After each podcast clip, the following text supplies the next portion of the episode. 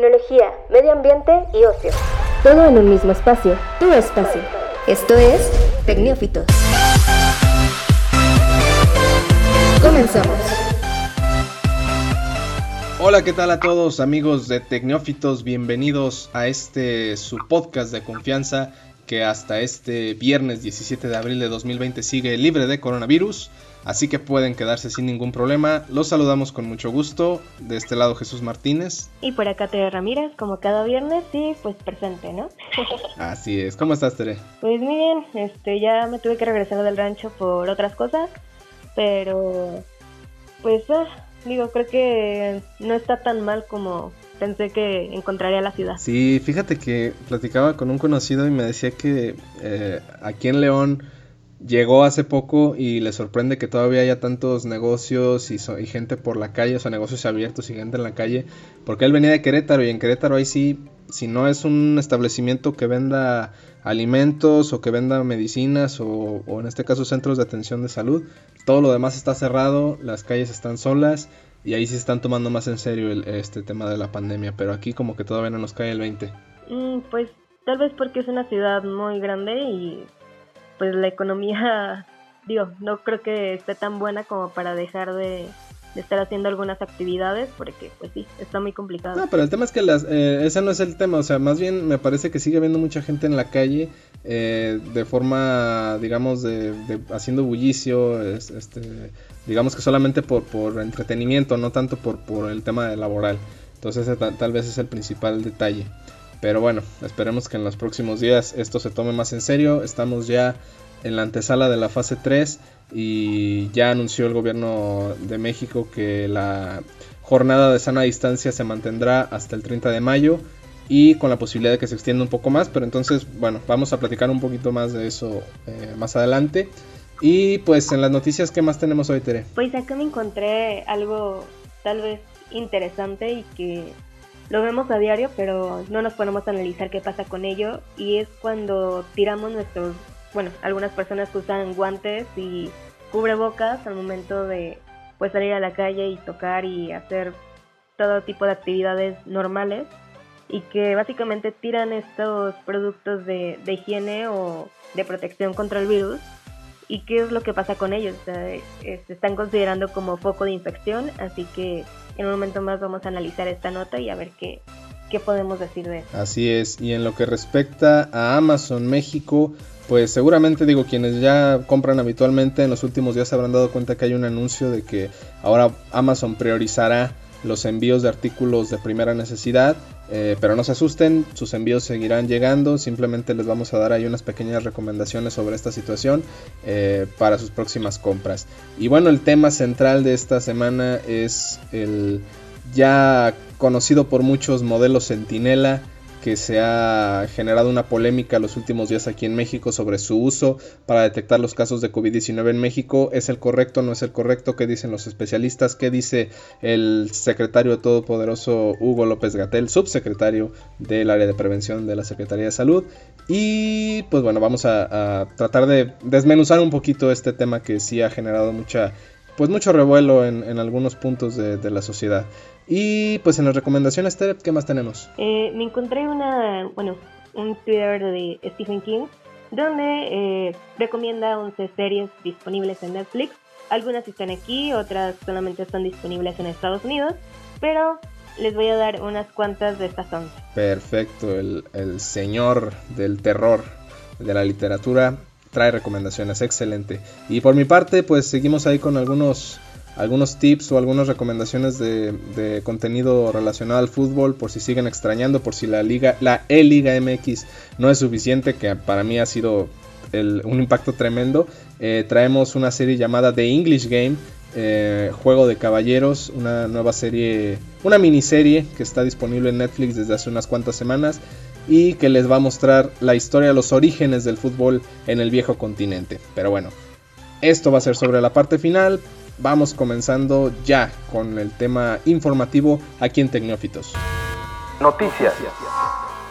Ok, pues ya estamos aquí arrancando. Y bueno, Tere me comentaba sobre los cubrebocas, sobre los guantes de látex que son muy utilizados en el sector salud, pero también la gente, digamos que la gente, eh, el ciudadano común ha comenzado a usar en gran medida también estos artículos, generando una contaminación o una generación de residuos mucho mayor, ¿no? Así es, eh, podemos pensar que todo lo que se utiliza en los hospitales, seguros, este, clínicas privadas, todo donde sea sector salud, tienen algún tipo de contenedor especial para este tipo de residuos que posiblemente podamos considerar como algo biológico infeccioso por la cuestión en la que estamos ahorita, pero este problema se encargan los hospitales, existen leyes y demás que los obliga a hacer uso o a hacer eh, la disposición final correcta de este tipo de, residuos, que son los eh, el equipo de seguridad que utilizan ellos, que es mucho más del que nosotros podemos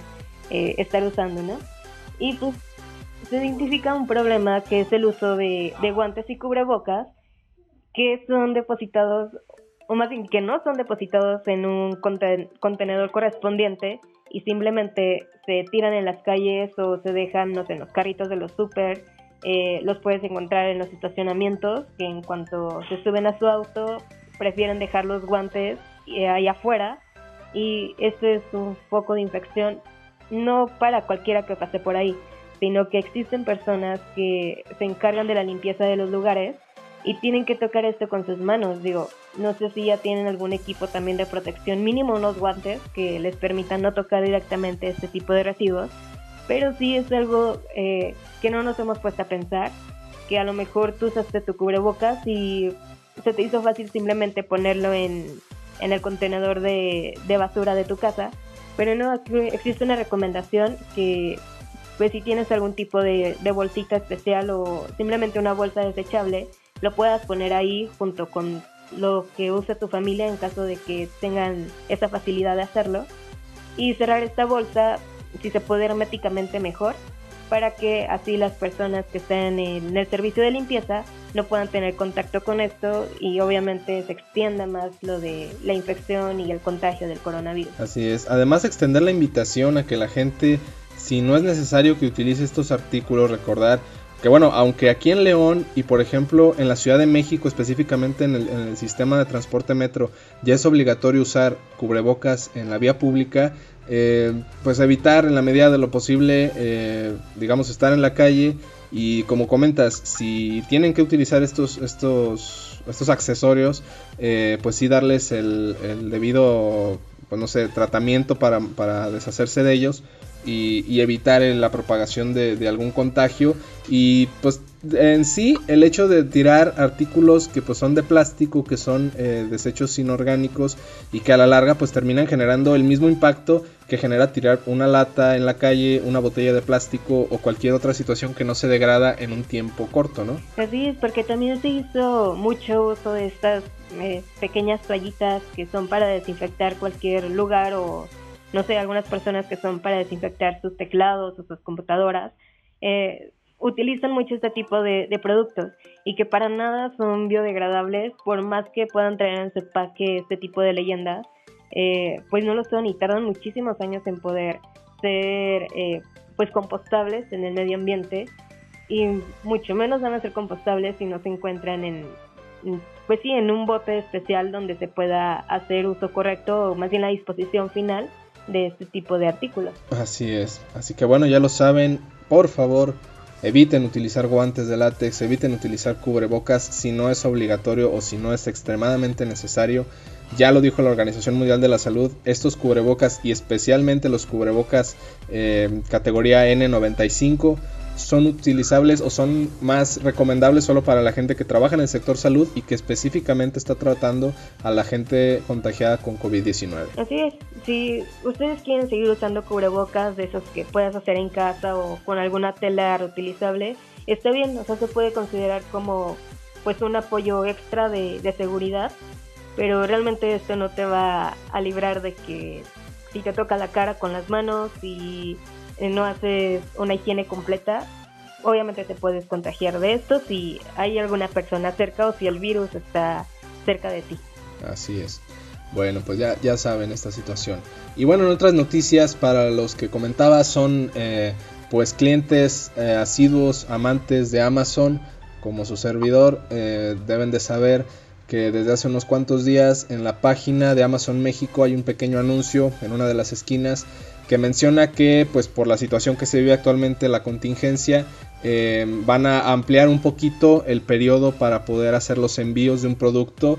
Normalmente los productos que son eh, categoría Prime y que los usuarios que, que son Prime eh, tienen acceso normalmente llegan de un día para otro dos días máximo.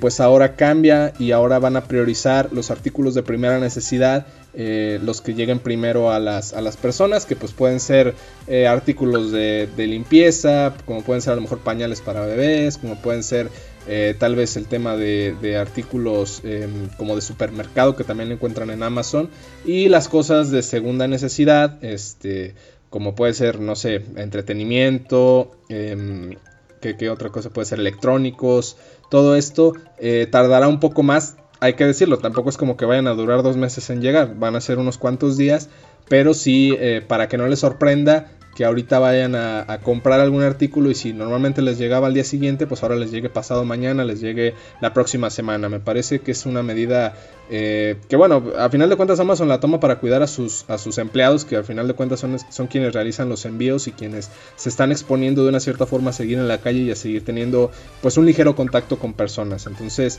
esta es, este es un tema. Y también otro es que algunos artículos de Amazon, específicamente los que pesan más de 25 kilos, eh, no se estarán enviando en estos días durante la contingencia precisamente para eh, pues sí e-, evitar que, sus eh, trabajadores hagan un esfuerzo mayor y esto implique tal vez que se expongan más porque implicaría que ellos metan los artículos hasta dentro de la casa de las, de las personas o que necesiten a más de uno para poder cargarlos. En fin, es, un riesgo mayor el, entregar artículos más pesados. Por ello Amazon los va a omitir en estos días aquí en México. Pues sí que es una medida que no habíamos eh, considerado ni creo que tomado en cuenta. Nos es muy fácil el hecho de pedir servicio a domicilio.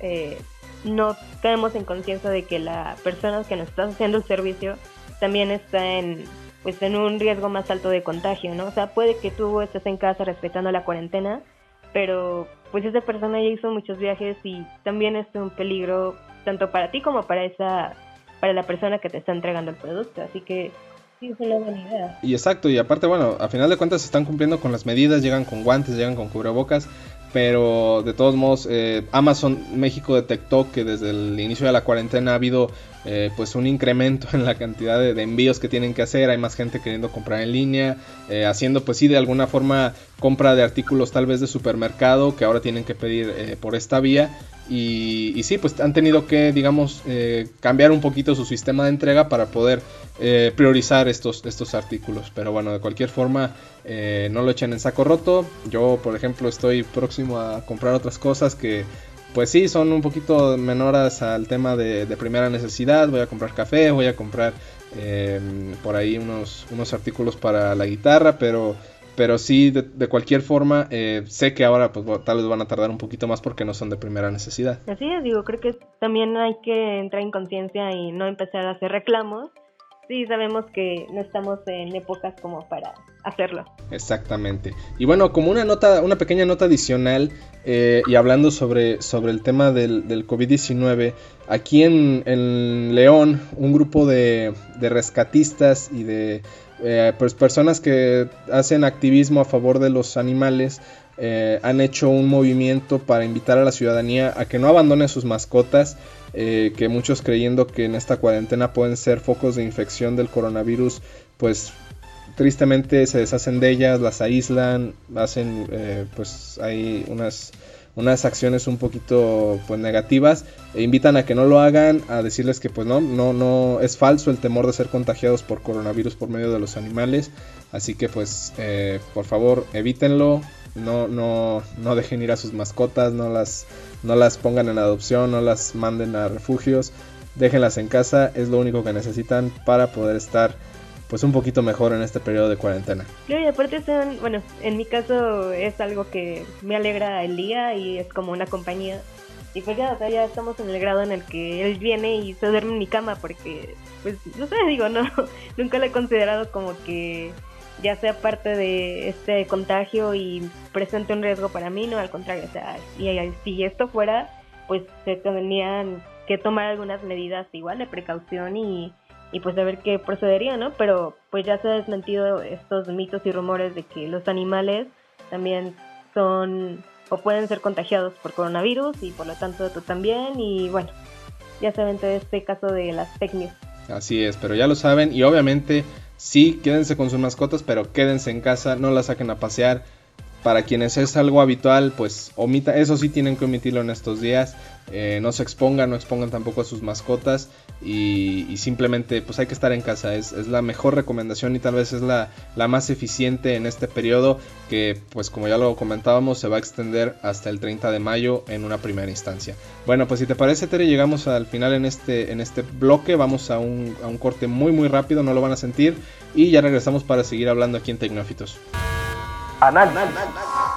Ok, pues ya estamos de vuelta. Eh, les agradecemos que sigan aquí con nosotros, los invitamos a que compartan el podcast, a que se sumen a la comunidad en Instagram y en Twitter como arroba tecnófitos, nos encuentran así en las dos redes. Y pues bueno, Tere, eh, continuamos hablando sobre la actualidad del COVID-19, como comentábamos en el bloque pasado, el subsecretario Hugo López eh, Gatel anunció que pues la jornada de, sana distancia este, que se anunció desde el pasado 23 de marzo y que hasta la fecha continúa.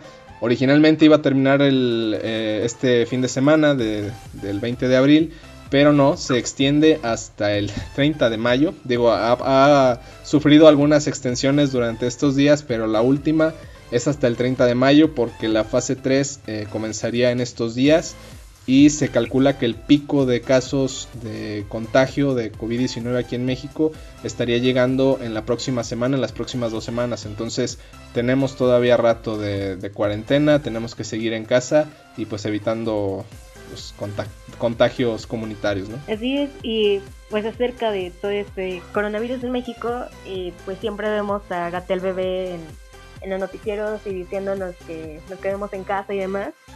Pero siempre podemos ver estas pequeñas gráficas acerca de cuántos contagios van a haber, qué es lo que va a pasar, cuáles son los pronósticos, eh, principalmente cuál va a ser el número de afectados o de contagiados durante pues esta pandemia o durante el pico de la pandemia.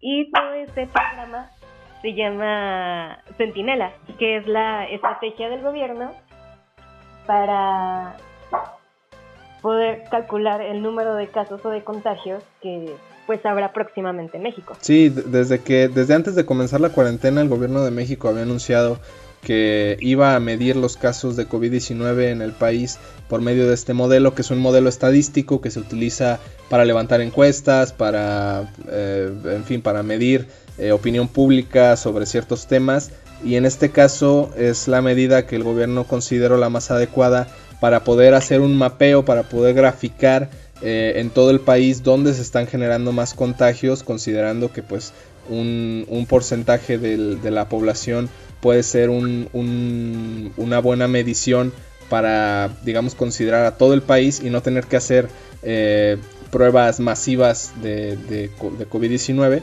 Y bueno, durante las últimas semanas eh, ha generado pues polémica este modelo porque algunas autoridades en el tema de salud consideran a nivel internacional que no es una buena opción para medir los casos de COVID-19, que se queda corta, que no ayuda en algunos aspectos como pues puede, llegar a fallar ya que este modelo Centinela que por así decirlo digamos que toma muestra al 10% de la población eh, de todo el país solamente para determinar cuántos casos puede haber eh, no, no es muy precisa cuando se trata de una epidemia ya que pues sí, el COVID-19 todavía no se tiene eh, la certeza de cómo se está moviendo, cómo está actuando. Y, eso imposibilita eh, poder tener como un, rastreo preciso de dónde se va a empezar a presentar y más en este punto donde vamos a llegar a la fase 3. Em, actualmente en el sistema del gobierno federal tenemos ya cerca de 6.500 casos positivos confirmados, pero los casos estimados a raíz de este número son casi 56 mil. O sea, estamos hablando de que solo estamos confirmando una novena parte del universo que puede ser de casos confirmados de COVID-19 aquí en México. Entonces eso pues digamos que puso en contra a, pues a un, sector de la sociedad, de la política mexicana respecto a que no debe ser el sistema, que tienen que hacer más pruebas, que tienen que tener mayor certeza sobre el total de casos estimados para poder empezar a, buscar el, modo de, tenerlos eh, pues en atención. Sin embargo, el secretario López Gatel comenta que por este medio o por medio de este modelo Centinela es más sencillo poder ubicar dónde están los mayores brotes de COVID-19 y sobre esos enfocar eh, la atención y los recursos de salud para poder reducir este pues pues sí el, número de infectados. Exacto, eso mismo estábamos comentando hace un momento y era como las razones o el saber para qué nos sirve tener este modelo Centinela aquí en México. Digo, sí, tal vez no nos va a ayudar a predecir eh, con una total certeza de cuántos va a ser el número de contagios, porque depende de muchos factores, ¿no? O sea, no solamente se trata de, del brote del virus, sino de las actividades que hagan las personas y algunas otras cosas que ayuden a que no se propague más este virus.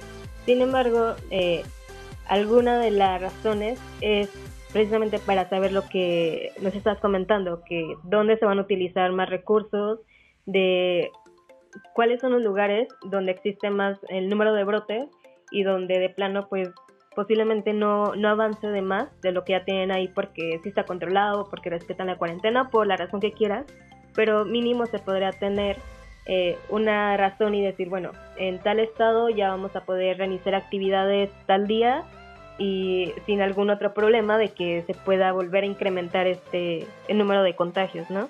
y así poder activar todas las actividades que podríamos hacer normalmente, pero dejando, ya habíamos comentado esto, o sea, las actividades que no son esenciales como conciertos o lugares que inviten a, a mucha gente o a la aglomeración de la gente en lugares pues cerrados. Así es, además mencionaba... Eh, que, bueno, este modelo se aplicó en 2009 para el, eh, cuando surgió el brote de influenza aquí en México y de cierta forma eh, se mantiene para ubicar eh, ya sabiendo cómo se, maneja este, pues esta enfermedad, eh, ubicar los puntos más vulnerables. Y justamente quien llevó a cabo pues este, ese movimiento contra la influenza fue el, especialista Alejandro Macías, quien justamente comenta eh, para la BBC que no es la mejor opción para, digamos, medir los, los casos de, en una epidemia entonces, eh, pues él, digamos que quien ya lo llevó a cabo en, México hace ya 11 años, comenta que no es la mejor opción. Eh, pero, pero sí, digo, me, parece, digamos, congruente los, o, me parecen válidos los puntos que da el, vocero del COVID-19 aquí en México para mantener el, sistema. Además de que comenta que pues es eh, materialmente imposible medir a todos los mexicanos y pues invertir más recursos en, la medición de, los otros casos pues podría ser tal vez eh, un gasto innecesario y, se puede atender de otra forma. Con este modelo pues como decimos se, se rastrea mejor en las 32 entidades del país donde están brotando más para poder allá dirigir más recursos. Y, además el tema de, de sí, sí, si en algún punto podemos comenzar a, reincorporarnos a las actividades, saber en qué sectores del país puede ser más rápido esto, pues de cierta forma para no llevarnos a todos hacia esta crisis económica que poco a poco comienza a incrementarse y que algunos especialistas y que algunas cámaras empresariales en México estiman cerca del millón de empleos eh, perdidos durante esta eh, pues eh, crisis o esta epidemia. Así es, y acerca de estas pruebas que querían hacerla todos los mexicanos, eh, el Gateo lo que nos explica es esto, de que las llamadas pruebas rápidas o tiras reactivas se basan en la detección de anticuerpos que no tienen ninguna validez y pues no tiene esta recomendación en México por la cuestión de la economía. O sea, no vamos, no tiene sentido invertir en tiras reactivas que no te va a decir si estás eh, contagiado o no, o si estás propenso a contagiarte, porque de nada va a servir para hacer un estudio concreto como lo está haciendo el Centinela. Exactamente. Y bueno, que por, por el lado de la OMS, de la Organización Mundial de la Salud, eh, pues insisten en que todos los países afectados deben aplicar el mayor número posible de pruebas en su población. Em, sin eh, bueno, ya que, ya que además, eh, pues sí, tiene, tiene ciertas carencias este modelo. Sin embargo, el modelo Centinela está, pues digamos, aprobado por la Organización Mundial de la Salud. Tampoco es que México vaya en contra de lo que dicta esta organización, sin embargo, pues sí no está siguiendo al 100% las recomendaciones para medir los casos en el país. Em, pero bueno, de momento pues podemos decir eso, que, el modelo Centinela seguirá, que ayuda de cierta forma a rastrear eh, dónde están brotando más casos y, de qué forma se pueden atender con mayor eficiencia por parte de los recursos de las autoridades, tanto federales como estatales, como de cada una de las ciudades. Y pues básicamente es eso, vamos a seguir con la cuarentena originalmente hasta el 30 de mayo, un mes y medio más, vamos a estar eh, pues preferentemente en casa. Se viene el punto más álgido, más crítico de esta cuarentena. Van a presentarse más casos de forma diaria y pues el número de muertos seguramente también incrementará. No hemos llegado eh, bueno, estamos cerca, rondando los 500 casos de, pues ya de gente que ha muerto por este virus en todo el país.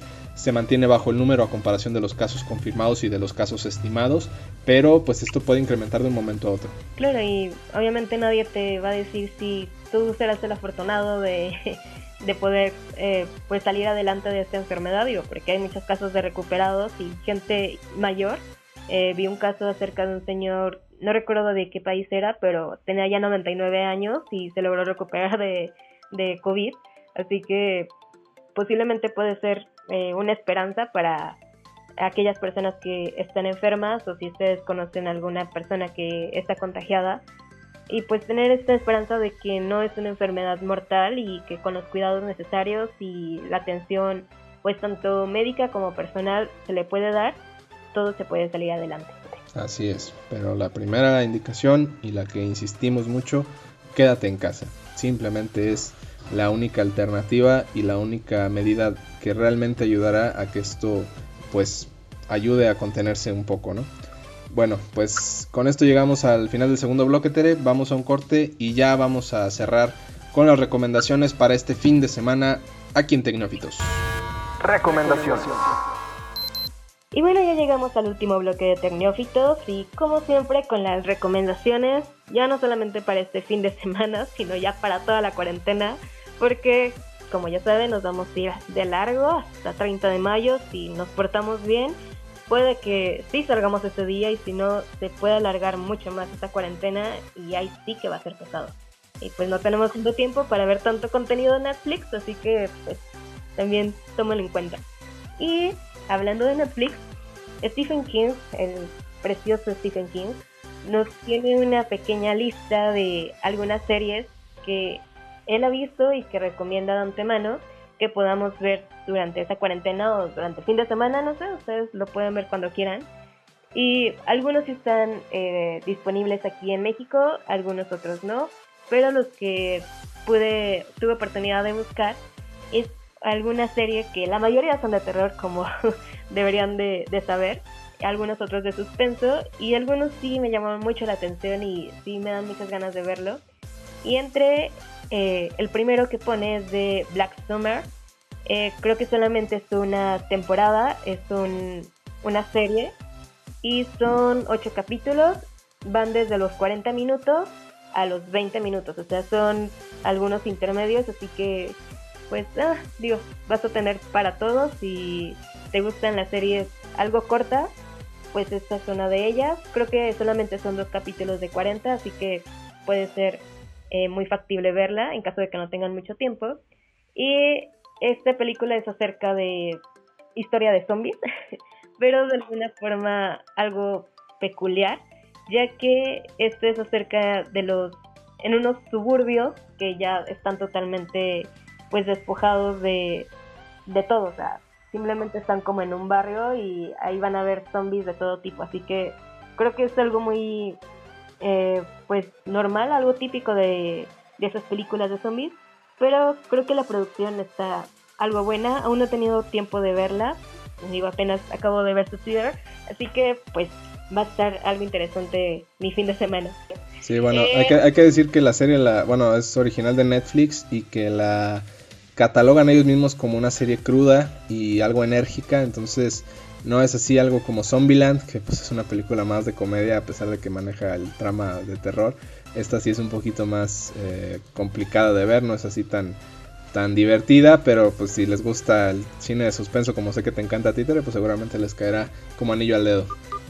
Así es, no es que me guste mucho la cuestión de, ver sangre y, y tripas por todos lados, pero sí me gusta mucho esta cuestión como de un poco de terror más digerible, o sea, no de esos que te sacan sustos eh, a cada cinco minutos, sino como que disfrutar un poquito la historia y más ahorita que está como que todo este ambiente de pandemias y demás, es como que tener este tipo de, de sueños raros, ¿no?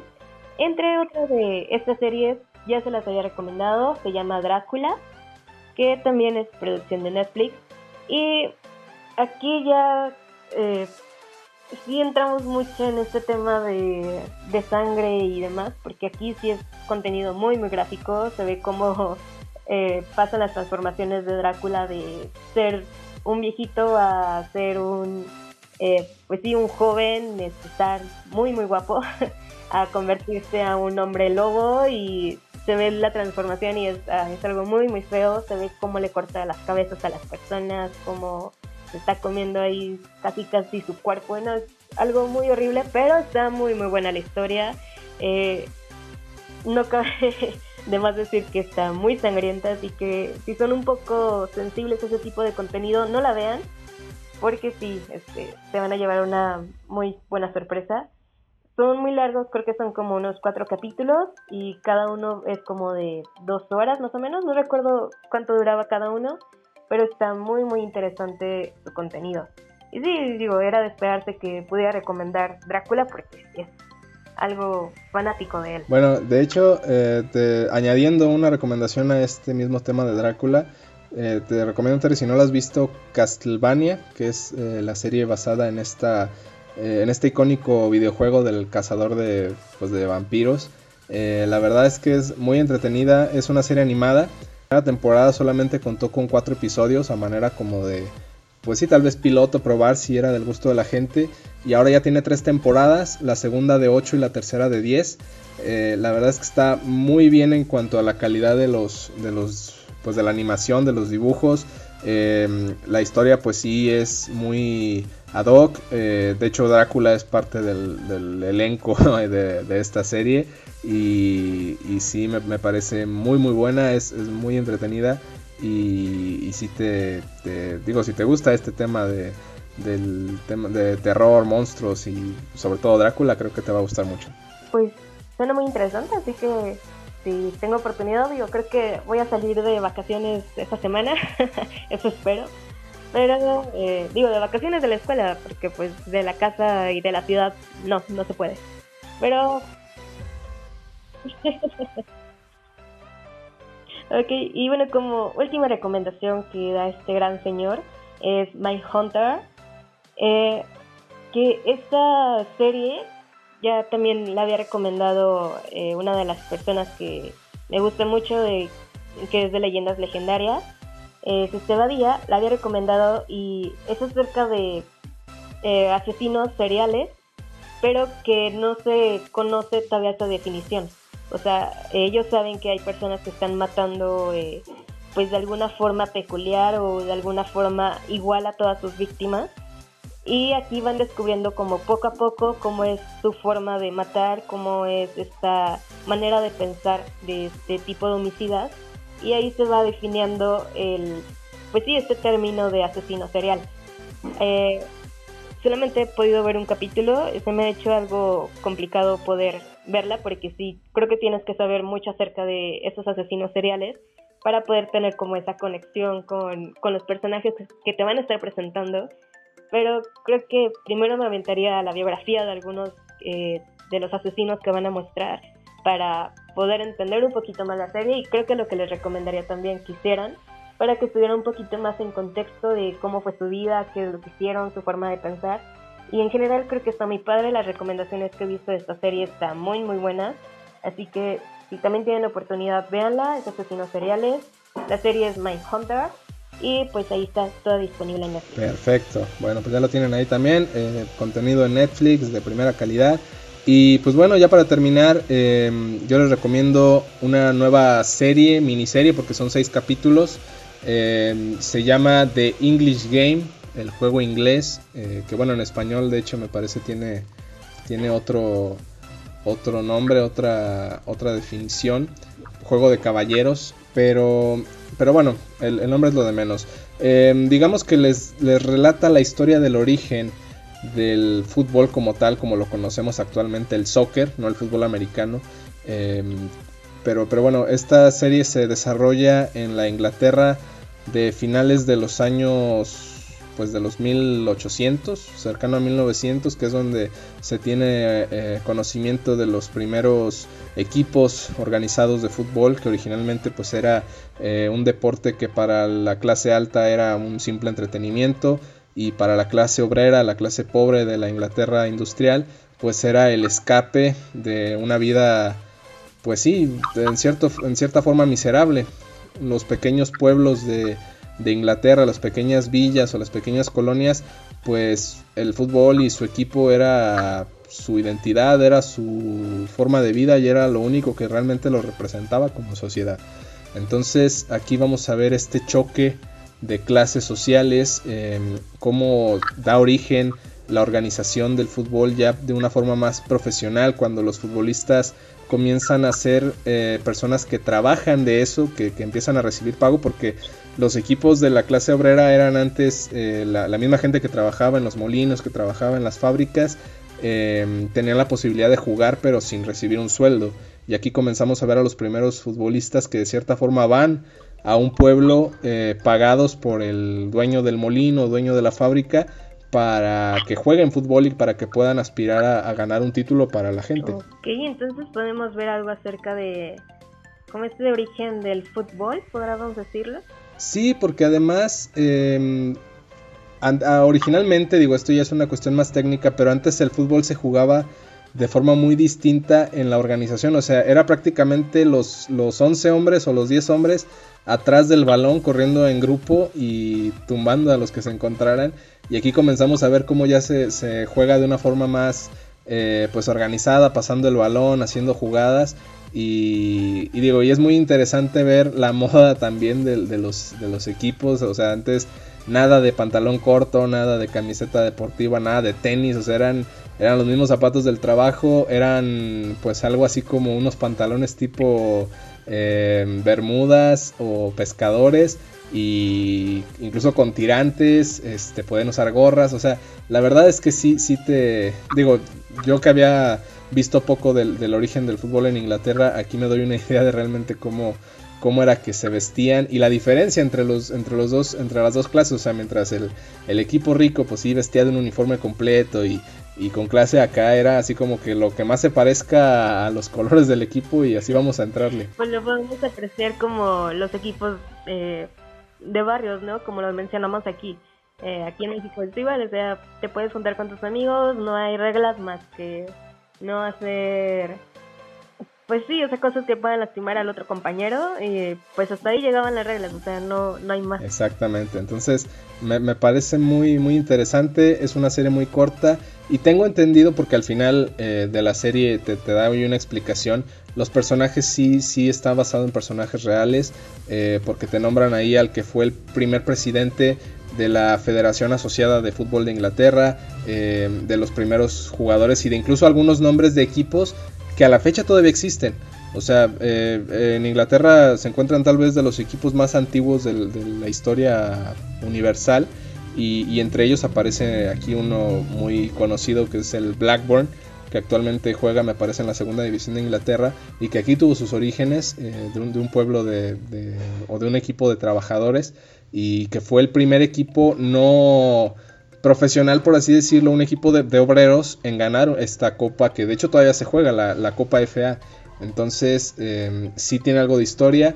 Y, bueno, aparte digo, está la, drama, está todo este tema eh, pues ficticio que también le eh, encajó perfectamente en, la historia de esta, de esta, pues de esta serie. Entonces, si les interesa, si quieren seguir viendo contenido de fútbol, esta que es producida por Netflix es muy buena, The English Game o El Juego de Caballeros. Ok, pues creo que ya tenemos muchísimo contenido que, poder ver. Digo, yo no soy fanática de fútbol, creo que ya todos lo saben.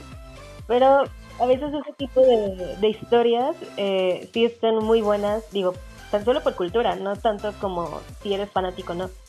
Pero este tipo de cosas realmente sí me gusta y creo que es algo importante saberlo. Además viste Club de Cuervos, Tere, y, no me dejas mentir que más allá de, de, lo que es los partidos, el deporte, ves muchas cosas que los aficionados ya hemos tenido como siempre en la, en la, en la idea colectiva de que hay ciertas prácticas que no son adecuadas dentro de los equipos, hay ciertas acciones de los jugadores fuera de la cancha que son pues tal vez reprobables, acá, acá las vemos muy, muy claras. Y me parece que, eso también te ayuda a ver eh, otros, otros aspectos fuera de lo que es el deporte en sí. Claro, digo, ya este Club de Cuervos es otra cosa, digo, creo que no, no había tanto fútbol ni tantos partidos, sino eran malos problemas que había dentro de pues de todas estas ligas y de lo que se conforma el fútbol mexicano. Así que sí me dio como pauta para saber un poco más e interesarme en, en esta cuestión de pues del fútbol prácticamente, pero desde una forma de vista no hacia los partidos y los jugadores y las técnicas y bla bla bla, no, sino todo lo que abarca. todo lo que rodea al fútbol. Ajá, exacto. Así es, pues acaba de ser lo mismo. De hecho, son muy pocos partidos los que están disponibles o los que puedes ver así como que a detalle. Es más bien todo lo que está alrededor. Cómo los, los dueños de los equipos comienzan a pelearse jugadores. Cómo eh, la gente comienza a pagar para que el equipo pueda hacer los viajes a jugar los partidos. Eh, en fin, la verdad es que me, fascinó la serie y la recomiendo ampliamente, aparte de que no es muy larga, como digo, son seis capítulos, cada capítulo tiene una duración aproximada de 40 minutos y pues la verdad es que si tienen un día libre completo se lo aventan en medio día y sin problemas. Entonces pues ahí está mi recomendación. Y con esto estamos llegando al final, Tere. No sé que si quieres agregar algo más. No, como siempre, este, sigan usando. Si van a salir, digo, a veces también ya es necesario ver a las personas que queremos y por salud, a veces también tenemos que, salir un poco, pero seguir con todas las instrucciones de seguridad, de higiene, de usar gel antibacterial, de lavarte las manos en caso de que llegues a algún lugar ajeno a ti, si tienes la posibilidad obviamente, pero cuando llegues a tu casa hacer lo más posible de higiene y de limpieza y casi casi sanitizar hasta el alma para que no se contagie nada. Así es, muy bien, pues sí, las recomendaciones de siempre, quédense en casa si es posible, no salgan con, pues ahora sí que nomás a, dar la vuelta, porque en esa vuelta pueden pasar muchas cosas. Eh, y pues recordarles, es que no son vacaciones, no es así como que tiempo muerto. Eh, si realmente no, no están interesados en aprender o en estudiar o lo que sea, la verdad es que no los culpo, yo tampoco, simplemente quédense en casa, vean series, eh, no sé, hagan ejercicio, jueguen videojuegos, lean un libro, escuchen música, pero quédense en casa, por favor. Tere, muchísimas gracias. Al contrario, y pues síganse cuidando porque quiero que nos sigan escuchando. Así es, yo también. Y bueno, si el mundo sigue con vida después de esta semana, que seguramente pasaremos a la fase 3 del COVID-19 aquí en México, pues si seguimos aquí, nos vemos la siguiente semana. Muchísimas gracias. Hasta la próxima. El tiempo se ha terminado, pero no sufras. Volvemos en solo 10.080 minutos. Escucha un nuevo episodio todos los viernes en Spotify y síguenos en Twitter e Instagram como arroba tecnológicos. Hasta la próxima.